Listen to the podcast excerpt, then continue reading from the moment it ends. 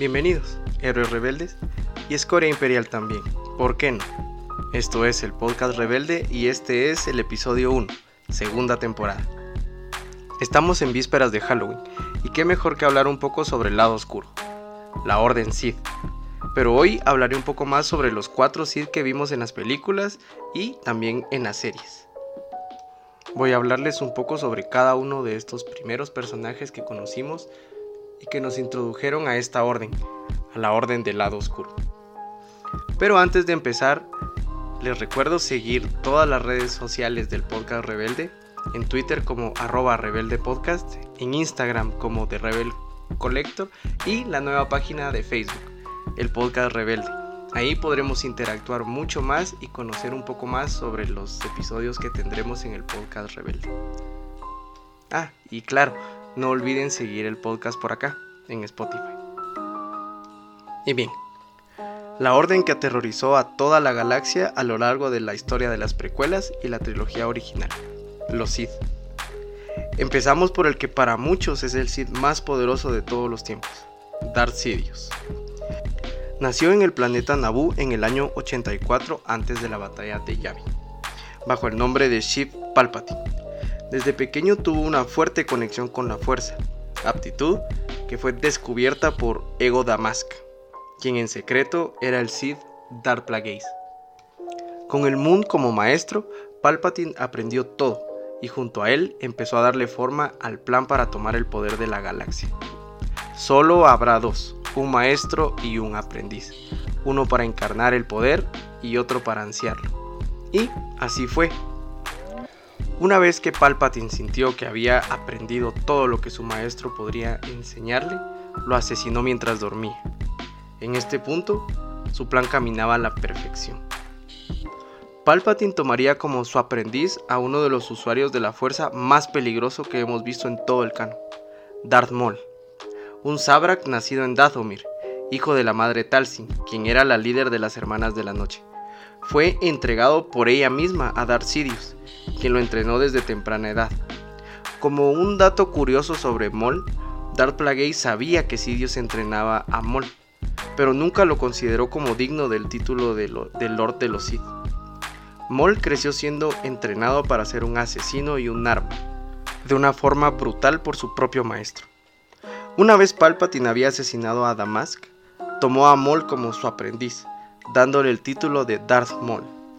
Durante una de sus primeras misiones, ya como Sith, Darth Maul fue enviado al planeta Naboo, en donde enfrentó al maestro Jedi Qui-Gon Jinn y a su aprendiz, el Padawan Obi-Wan Kenobi. El maestro Jedi caería ante el sabre, pero este fue derrotado por Kenobi, quien lo dio por muerto al partirlo por la mitad. Pero ese no sería el final de Mol, quien sería encontrado años más adelante por su hermano, Savage Opress. Mol jugaría un papel importante durante las guerras clon, siendo líder de algunos de los clanes más importantes de criminales en la galaxia. Mol tomaría como su aprendiz a su propio hermano, Savage, pero este no era un usuario de la fuerza, sino que había sido objeto de un hechizo por su propia madre la madre Talsi, quien lo ofrecería como aprendiz al conde Dooku, quien a su vez era aprendiz de Darth Sidious. Maul también tendría un papel muy importante dentro de las guerras mandalorianas. Al final, Maul encontraría su final a manos de su némesis, Obi-Wan Kenobi, en el año 2 antes de la batalla de Yavin en el planeta desértico de Tatooine. Maul es en mi opinión uno de los personajes más interesantes de toda la saga. Tiene una historia desarrollada en la serie de la Guerra de los Clones que es increíble y muy muy muy interesante. Si aún no han visto la serie de la Guerra de los Clones, les recomiendo que vayan y la vean. Es algo de lo que no se van a arrepentir y que van a disfrutar muchísimo.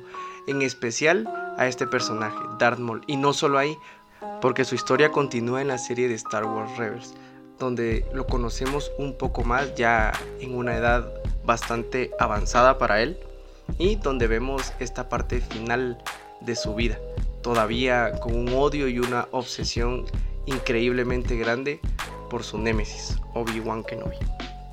Bien, luego de la presunta muerte de Maul, Sidious tomó como su segundo aprendiz al Conde Dooku, un antiguo Jedi que había desertado a la Orden por sus ideas contrarias a los principios de los Jedi. Dooku fue un humano nacido en Sereno, miembro de una de las familias más poderosas del planeta. Como Jedi, fue aprendiz del mismísimo maestro Yoda. Una vez que fue nombrado como maestro de la Orden Jedi, uno de sus aprendices más reconocidos fue Qui-Gon Jinn. Dooku fue uno de los pocos Jedi que vio lo malo que había en la Orden, la corrupción y los cegados que estos podían estar, por lo que parte caminos con la Orden. Dooku era poderoso en la fuerza y con su poder e influencias políticas se volvió el candidato perfecto para Palpatine. Él mismo lo tomaría como su aprendiz y lo nombraría Darth Tyrannus. Fue el líder de los separatistas durante las guerras clon. El lado visible, claro, porque Palpatine era quien realmente orquestaba todo desde las sombras. Entrenó al general Grievous y tomó como aprendices a Asajj Ventress, la gran asesina, otro de los personajes importantes durante las guerras clon, que a mi opinión es otro de los personajes que están también escritos y desarrollados de una forma increíble. Uno de los personajes que pensaría que está infravalorado por muchos fans. Creo que mm, el desarrollo de su historia y el desarrollo de su arco en general luego en cómics y en novelas es bastante interesante y bastante emocionante también. Si quieren conocer un poco más de la historia de esta aprendiz Sid, recompensas y luego vuelta a la luz, les recomiendo que lean las novelas Dooku, Jedi Perdido y El Discípulo Oscuro. No se van a arrepentir, eso se los garantizo. Otro de los aprendices que el conde Dooku tomaría sería al mismísimo Savage Opress, hermano de Mol, quien fue entregado, como les comentaba antes, por la misma madre Talsin para plantarle una trampa al conde Dooku y a Darth Sidious. El conde Dooku, aunque era un gran estratega militar y muy poderoso en la fuerza, encontraría su fin a manos de Anakin Skywalker al final de las guerras clon. Skywalker sería animado por el propio maestro de Dooku, Darth Sidious. Y como nos damos cuenta, esto es parte de la naturaleza de los Sith, ansiar el poder, sin tener la más mínima consideración, ni maestros por aprendices, ni aprendices por maestros es la naturaleza de los Sith. Y, hablando de Anakin, el último y el más famoso de los Sith definitivamente, Darth Vader, sería el último de los aprendices de Sidious. Uno de los personajes más complejos, si no el que más, el elegido de la fuerza. Sucumbió a sus sentimientos por la senadora Padme Amidala y cayó en la trampa de Darth Sidious, quien logró convertirlo al lado oscuro. Vader sufriría una dura derrota a manos de su maestro Jedi, Obi-Wan Kenobi, en la que sería su primera misión ya como el nombrado Darth Vader. El resultado, el Vader que todos conocemos, ese imponente Sith, mitad humano, mitad máquina, despiadado y movido por el odio y el dolor de sus pérdidas, comandó como uno de los brazos del emperador en la galaxia, de forma dura y tiránica ¿Qué más se puede decir sobre Vader? Es el personaje favorito de muchos y que a día de hoy sigue cautivando a muchos más. Es el elegido de la fuerza. Cumple con la profecía gracias a, su hijo, Luke Skywalker, quien nunca dejó de creer en la luz que aún existía dentro de él.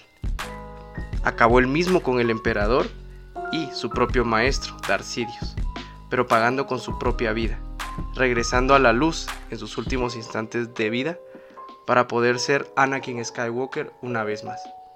Pero ese no es el fin de la historia de los Sith. Como todos sabemos, Darth Sidious regresaría a la vida y lo veríamos en el episodio 9, el ascenso de Skywalker. Hasta este momento sigue siendo confuso cómo Sidious pudo haber regresado.